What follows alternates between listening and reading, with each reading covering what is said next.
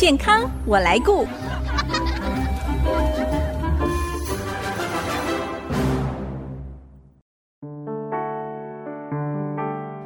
IC 之音 FM 九七点五，欢迎收听健康我来顾，我是代班主持人小青。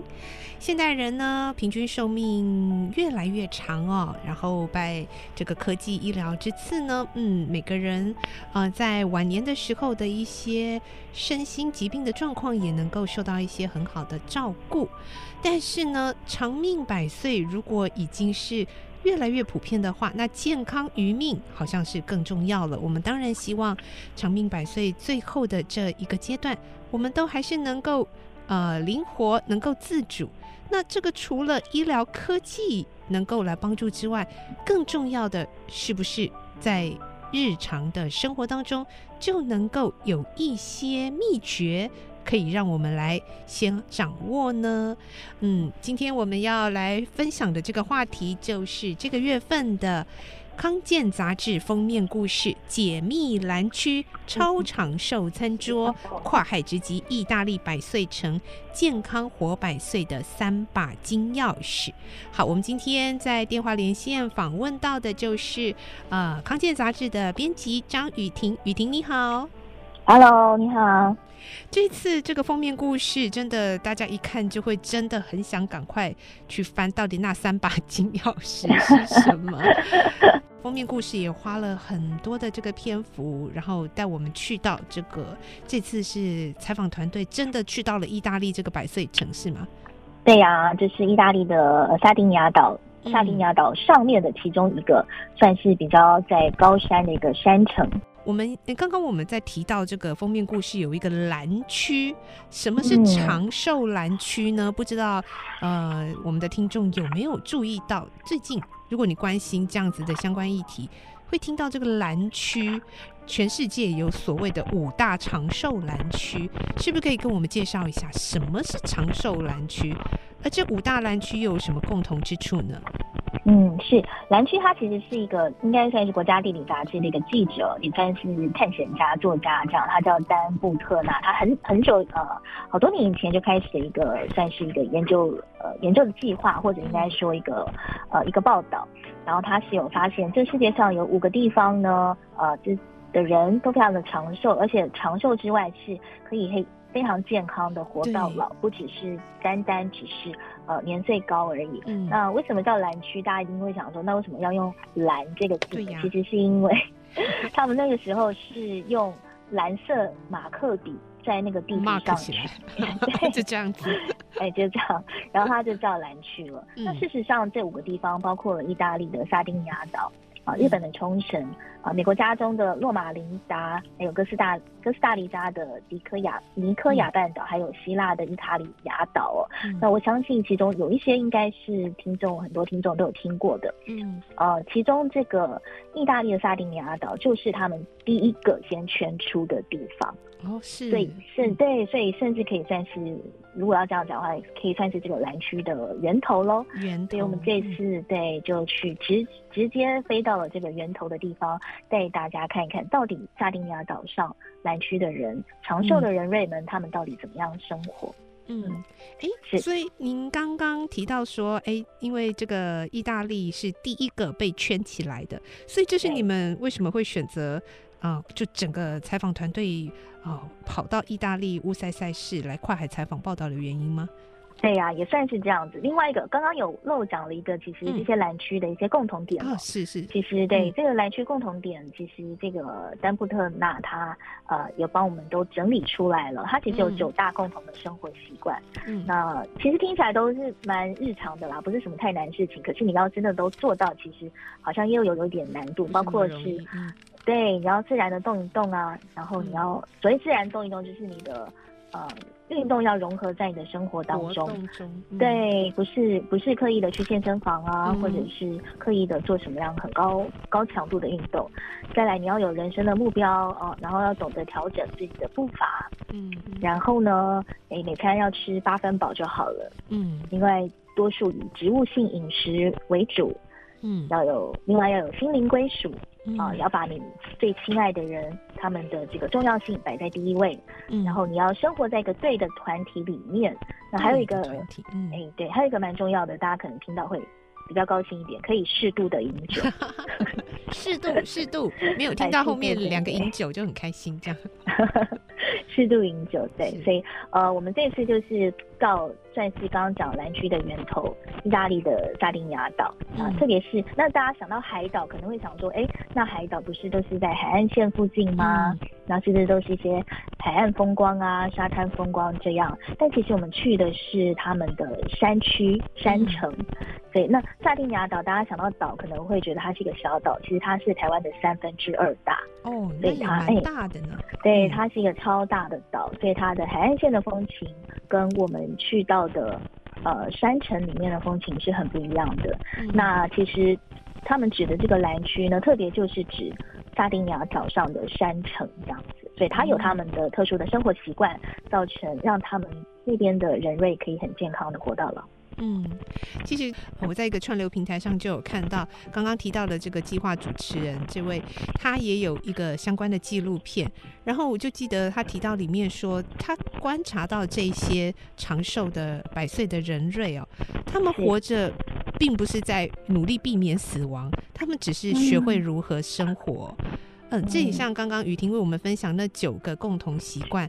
听起来非常平常，它其实就很生活化的事情。嗯，对，嗯，是因为像我们去采访的那些老人家，他们因为他们都是呃九十几岁啦，或者甚至是破百岁，嗯，那其实他们很多人都是他一生就在这个岛上，甚至就在这个小山城里面生活。嗯，那你要问他说他知不知道他是生活在蓝区当中，他们可能知道，但他们其实也不太知道所谓蓝区的意义是什么。嗯，那他们也不知道。就好像全世界的人都很想知道他们健康到到老的秘密，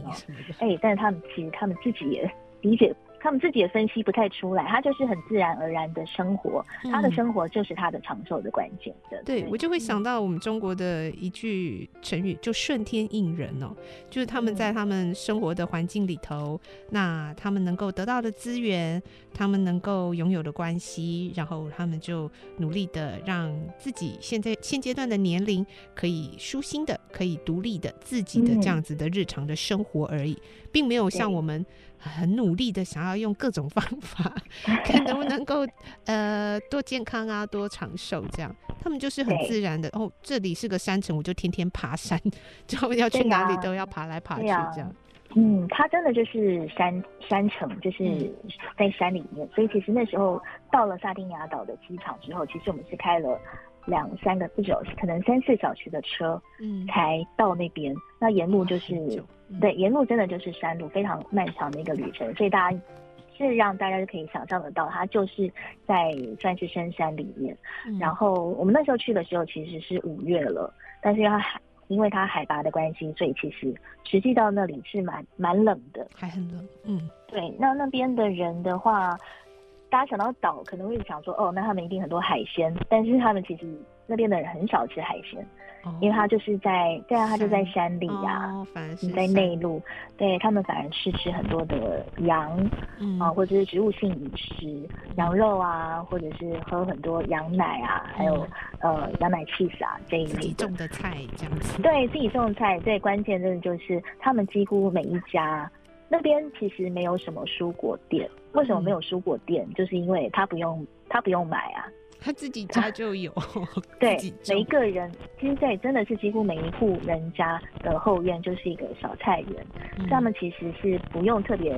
我们所谓的买菜，应该要这样讲，嗯、对，就就就吃自己种的东西，那甚至呃，如果不是自己种的，也可能是邻居种的，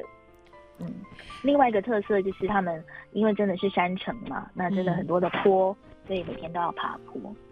哇，这个这个不要说老人家，我们 中年人或者是甚至有的小朋友叫他爬一下就很累了。他们都是我看到这个照片里面都已经是九十几、九十七哦。我们的一个客座总编辑已经九十七岁了，每天一样在那边爬山坡耶。就像我们那天去采访他的那一天，其实他才他还他说他早上才刚去种了五十颗洋葱。所以他还有在做一些些简单的农事，所以菜园是他健身房这样。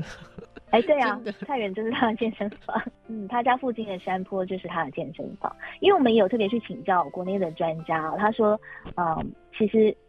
很多人会觉得，很多人比如说之前可能会提倡说爬楼梯啊什么的。嗯、他说山坡跟爬楼梯比起来的话，是山坡比较好，因为它对膝膝、哦、膝盖的负担哦，嗯，比较小一点。嗯，那为什么？呃，就是爬一点有坡度的这个陡坡，又比一般的走路好呢？是因为，呃，那一般走路可能它可能就是健走啊，或什么，它可能就是训练你的肌肉嘛。嗯、但是爬坡的话，它又可以提升你的心肺能力。哦，会喘，嗯，对呀、啊，会传，它可以提升你的心肺能力，等于就是你又有呃练肌力的效果，然后又可以提升你的心肺能力。那他们是自然而然的爬坡，就是在他们的生活当中，所以只要出门就要爬。是真的哦，因为它的整个山城里面就是等于蛮有那个斜度的陡坡，不是很平缓的那种。是这个阶段啊，雨婷和我们分享到他们前进了这个长寿蓝区的源头哦，在意大利的这个乌塞赛事。下个阶段呢，我们再请他来和我们分享，也是在这次九月份。康健杂志的封面故事中哦，他们的客座总编玛丽欧是一位九十七岁的老伯伯，在报道当中也有分享他的健康方程式。当然，还有就是啊，封面故事提到的，到底是哪三把金钥匙能够让他们成为百岁人瑞呢？我们先休息一下，待会回来。欢迎回到 IC 之音 FM 九七点五健康我来顾节目，我是代班主持人小青。今天我们在节目中分享的是这一期九月份康健杂志的封面故事。超长寿餐桌解密蓝区，采访团队呢，跨海之极来到了蓝区的第一个源头——意大利的百岁城乌塞塞市。那还为大家带来了健康活百岁的三把金钥匙是什么呢？这个阶段我们就要请。呃，我们线上连线到的这个康健杂志的编辑雨婷，继续跟我们分享哦。在这个报道当中，有这个客座总编辑，就是我们这个九十七岁的意大利乌塞塞市的长者马利欧。可以看他的照片，这照片是静止的哦，但是看他他站的姿势，就是整个人是挺的。其实，在台湾，如果你到一些是在城市里面看到一些公园里面。九十七岁很多都是坐着的，就是在轮椅上，嗯。即便有站着的，可能身形都没有这么的硬挺哦。报道当中也有分享到这个马里奥他的健康方程式，是不是可以为我们稍微介绍一下呢？好，其实那时候去呃去看他的时候，就是去采访他的时候，就发现他非常特别。一是就像刚刚讲的，他其他房间竟然是在二楼，哎，就是他们家有一二楼，因为一般可能台湾的小青房都在一楼。对，但是他的房间在二楼，嗯，所以他就是还是一样，就是每天自己爬楼梯，这样上上下下楼梯，而且他当天就有实际爬给我们看，他行动力是很够的。那另外我觉得比较特别的是，可能有些，比如说比较呃，有些老人家他可能到了九十几岁啊，快百岁的时候。可能他的健康状况还 OK，但是你可能会觉得他在语言的表达上好像比较吃力了一点。嗯，但是马利欧他是完全不会的，包括我们采访他的时候，他都是表达的就很健谈，然后讲起话来也不会累，然后反应也是快的。那另外一个很有趣的是，很有趣的是，因为隔天啊，我们又跟着他去参加另外一一场算是餐会吧。嗯，那餐会上就会有一些年轻人。呃，因为这个乌塞塞市还蛮特别，它就是很多会有那种哈雷机车客哦，就骑骑到那边去的是是，对对对，去骑去那边，嗯，就是游客啦。那他甚至也可以跟经过的游客，就刚刚讲的那些餐桌上的年轻人，还有那些经过的哈雷骑士，那哈雷骑士根本就是陌生人呐，他都是可以聊得很开心，就他什么话题。哦都可以参与，嗯嗯，对。那另外刚刚有讲到说，哎、欸，我们那天去采访他的时候，他他说他那天早上才刚去种了五十颗洋葱嘛，嗯，对。所以他就说，我们有问他说，你觉得你活到这么老又这么健康的原因，他其实指出很关键的一点，就是他觉得他一辈子，呃，即使到现在这个年纪哦，都还是有持续的工作，嗯，或者现在现在的。现在的这个不能说是工作啊，不不能说是他的就是拿来赚钱的工具，但是他有保持持续的活动，这样、嗯、活动劳动这样子，对，嗯，对。然后饮食的话呢，它其实算是正常哦，没有特别说我吃的超养生，嗯，还是什么的。他甚至都有都有强调说，他每餐都还是会喝一点小酒。嗯，他还吃你们带去的凤梨酥，对不对？啊，对呀、啊，对呀。哦，这个凤梨酥，如果我台湾的长辈是想吃不敢吃这样子。哎，对他女儿也蛮特别，因为他是跟他女儿同住嘛，那他女儿也蛮特别，就对呀、啊，就像台湾很多，比如说你可能送礼盒啊或点心到一家里面，然后可能儿女就会说啊，他现在不能吃这个啊，还有糖尿病啊，还有这个之类的。没有，他女儿就是立刻切给他吃，很很能接受各种新的事物啊，或新的一些、嗯、呃，包括人呐、啊，或者是送上的食物这样子。好，那接下来呢，就要请雨婷跟我们分享在报道当中呃提到的，就是把这几个蓝区这样子不同的一个地理环境啊、呃，不同的人文风情，但是呢，其实总归可以。大概归纳出长寿的三把金钥匙，是不是可以跟我们分享一下是哪三把呢？嗯，是我们说它是超长寿餐桌的三把金钥匙，嗯、但其实三所谓的餐桌，呃，也不光光是饮食而已哦。其实这三把金钥匙里面，呃，只有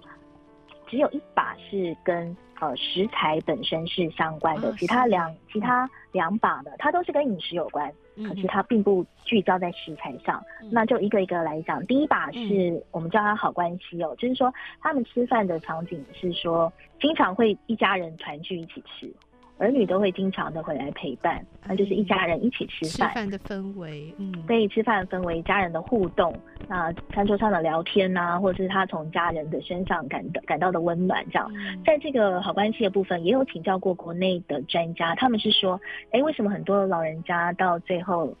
嗯，容易觉得孤独啊，或整个生理时钟大乱啊，其实就是因为他们很很多，如果是独居啊，或者说没有很多活动的话，他经常在家里一整天，他甚至是连灯都不会开啊，这样就没有时间感哦。对，他没有时间感，他没有昼夜节律，嗯、那这样子的话，他就呃会很难入睡，长期下来，整个生理时钟就是大乱，那可能慢慢就会影响很多身心方面的问题。那所以你有一个固定的聚会，你有个固定的。和和家人一起吃晚餐的时间，那也不只是家人哦。那边那边的话，比如说到傍晚的时候，也会看到很多年纪比较大的人，他们就会出来散散步啊，然后哎就跟左邻右舍聊聊天，聊聊天，那都这些都是很好的一些呃。跟整个群体产生关联的一种活动，所以这个餐桌上的互动的好关系其实是第一把金钥。那第二个就是餐桌上实际的食材，他们有很好的食材。那就像刚刚讲的，他们的很多东西都是自己自己种的，嗯，嗯，啊，产地到餐桌几乎是零距离这样。那自己种的东西，当然最。最能够把握它的品质嘛，嗯、那包括羊肉啊的来源，可能也就是邻居家养的羊，或者反正就是这个小山城里面谁谁谁养的羊，他养的羊，你就吃他的羊肉，嗯、然后呃吃那些那个